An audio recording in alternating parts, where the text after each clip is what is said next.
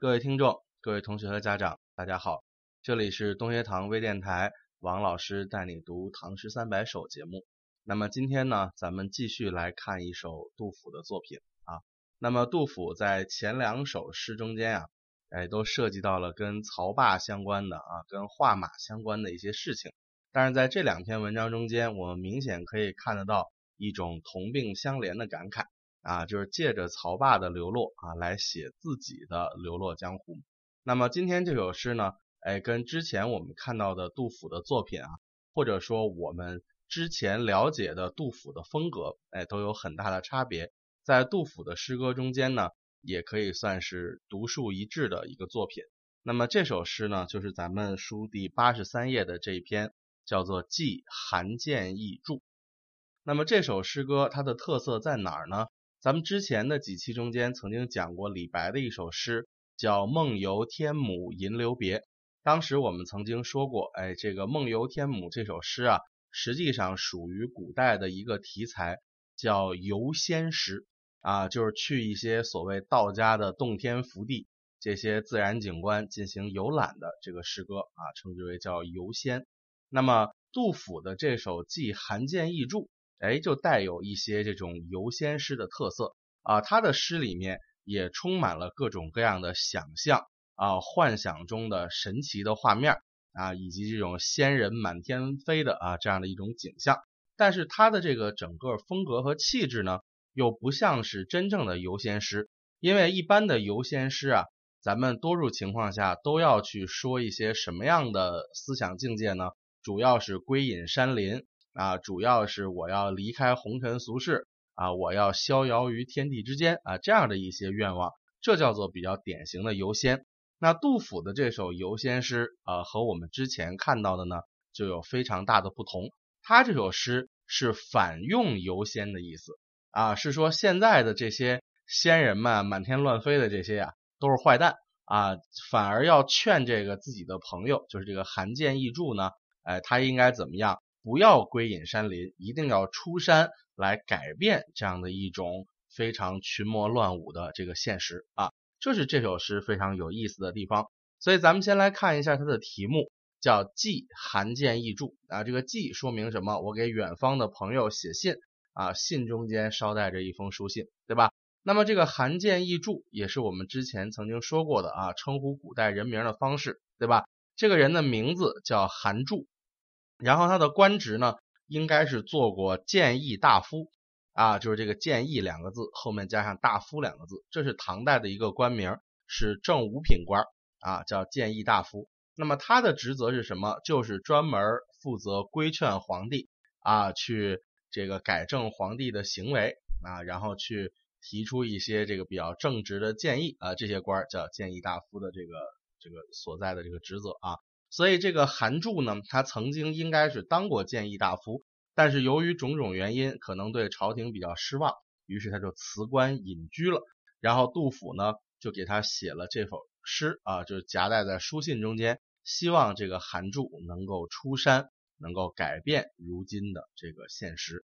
那么这首诗根据考证呢，大概写在杜甫临死之前五年左右啊，也就是大历元年。这个大历啊，大是大小的大啊，历是历法的历，在咱们后面的注解中间也有提到啊。大历元年七百六十六年，当时这个背景是什么样的呢？我们可以大概有个了解啊，就是杜甫的人生在他最后这几年中间，实际上并不是住在成都的杜甫草堂的啊。当时之前我们也提到有一个人叫严武，对吧？他第二次到成都做官啊，继续给杜甫经济上的帮助。是在公元七百六十四年，然后呢，过了一年之后，哎，严武呢就是英年早逝啊，病死了。病死之后啊，杜甫就没有办法再在严武的参谋部里头再谋取一个职位了啊，而且也就没有人再在成都这个地方来关照他了。而且严武死了之后啊，四川立刻就陷入了一个很混乱的状态啊，群龙无首，各种下面的官员拥兵自重啊，割据，然后互相的这个。你打我，我打你啊，攻杀的非常厉害，所以杜甫呢也就举家离开了成都，就再也没有回去。那么剩下的这五年啊，我们可以称之为叫漂泊西南的时期，就是杜甫啊，他把家卖了啊，然后买了一条船，然后全家就住在船上，然后随着这个长江啊，然后四处的漂流。那么这个时间，他应该是在夔州啊，夔州这个地方呢，就是今天的重庆市的奉节县啊，古代白帝城啊，大概也在这个位置上，叫夔州。所以杜甫在这儿啊，夔州这段时间曾经停留了大概一年左右，这就是公元七百六十六年啊，大历元年的时候的事儿。所以这首诗大概写在这个地方啊。然后韩建义注呢，就这个韩注这个人啊，在历史上啊没有什么详细的记载，但是呢，从诗中我们大概可以看得出来啊，这是杜甫的一位好朋友，当时应该是住在岳阳附近。所以杜甫诗的第一句才会说叫“今我不乐思岳阳”，大概是这个意思。那么整首诗的具体的分析呢？因为它的篇幅啊，咱们可能还是要用上下两期啊来进行。那么我们还是先给这首诗来一个简单的分段啊。我们来看一下这首诗。那么它的这个用韵呢啊，从头到尾是只用了一个韵，大家可以看得到。啊，床、荒、双、黄、相、旁、梁、商、相、昌、唐，对吧？都是同一个韵。然后它的句数呢，啊，应该是有，一共是二十二句。那么这二十二句诗啊，咱们大概的根据意思啊，给它分成六六六四啊这样的几节儿，就是前六句一层意思，然后再六句一层意思，再六句一层意思，最后四句是一层意思。啊，大概是这样的一个层次划分嘛。那么具体说到它的内容呢，啊，我们今天这一期先给大家来分析一下前几句啊，前六句的这个内容，就是对韩建义的一个初步的一个思念。然后后面的这个游仙的具体内容呢，我们等到下期啊再来给大家做详细的分析。那么我们先来看一下这首诗的前六句啊，今我不乐思岳阳。身欲奋飞病在床，美人涓涓隔秋水，濯足洞庭望八荒。鸿飞明明日月白，清风夜赤天雨霜。啊，这是咱们要注意的前六句。这六句它主要的一个内容是什么呢？就是表达对韩注这位朋友的一个思念之情。那么这个韩注这位朋友。啊，在干嘛呢？啊，应该是在岳阳这个地方。我们来看，今我不乐思岳阳。啊，这句话翻译过来很简单，就是今天啊，我感到很不开心。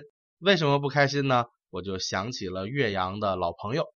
然后呢，叫身欲奋飞病在床。啊，这个奋飞就是展翅翱翔，意思就是说我身子啊想要赶紧飞到岳阳去见一见我的老朋友，也就是韩柱。但是这个因为正在生病啊，于是只能躺在床上，哪儿也去不了啊。所以这两句交代自己的情况，表达对朋友的思念。后面四句啊，就在说韩柱。大家注意下面一句叫“美人娟娟隔秋水”啊，这个美人，当然我们从字面理解就肯定是美丽的姑娘，对吧？但实际上古诗古文中间，这个美人是男女两用的啊，大家要注意，就是如果是姑娘，它指的就是。啊，容貌很美，但如果是这个男人的话啊，他指的是品德很美的那种君子啊，也可以称为美人。那么后面杜甫还用了个娟娟啊，咱们看注解叫美好的样子，并不是说这个姑娘啊非常婀娜柔软的这个样子，不是啊，美人涓涓可以指品德高尚的君子。那隔秋水呢？这个秋水啊，其实就是一条河。啊，隔着一条河跟我远远相望，意思就是他在很远的地方，我们没有办法见面啊，是这个意思。所以你可以认为是从《诗经》中间画出来的啊，叫所谓伊人，在水一方啊，在水的那一面，于是我就见不着他了，是吧？这是一个意思啊，所以它指的是韩注啊，韩注啊，现在正在和杜甫隔着一条江啊，两两相望，见不着面的这么一个地方。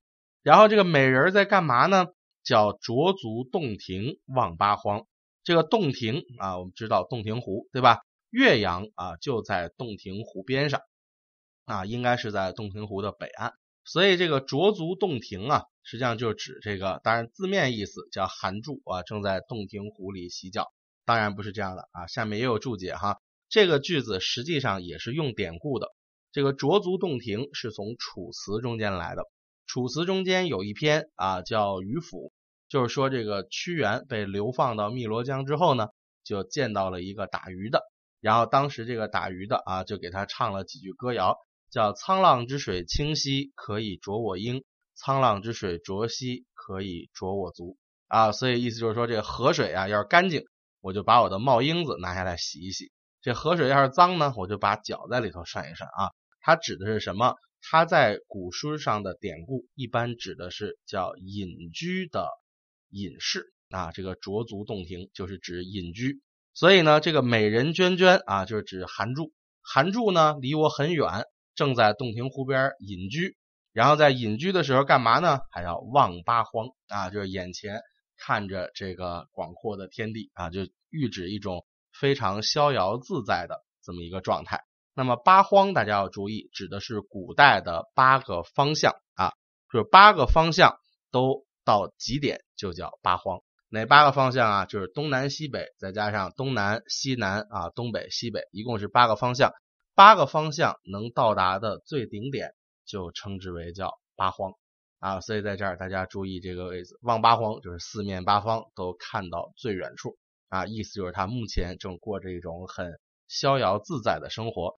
然后后两句啊，接着来渲染一下这种生活，叫鸿飞明明日月白，清风夜翅天欲霜啊。那么鸿飞明明，这个明明指的是远方的天空，这就是说像鸿雁啊在远方的天空上飞一样，表达这个寒住隐居之后的逍遥自在。然后日月白呢啊，那就是太阳和月亮啊，甭管哪个在天上，都是一片白茫茫的，是吧？叫鸿飞明明日月白啊，就是说我已经归隐到不知哪去了啊，就飞翔在日月之间。然后清风这一句大家注意，清风夜翅天雨霜，清风当然指的是枫树，对吧？叶翅就是叶子变红了，那枫树叶子变红了，应该什么季节啊？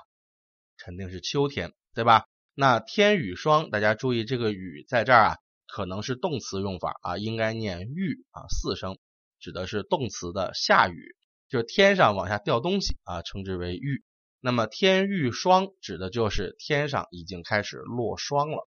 那么这一句的七个字啊，两种景物都是在指秋天，应该是从南北朝的诗人啊鲍照谢朓的诗中间化用的句子，来暗指一种秋日的状态。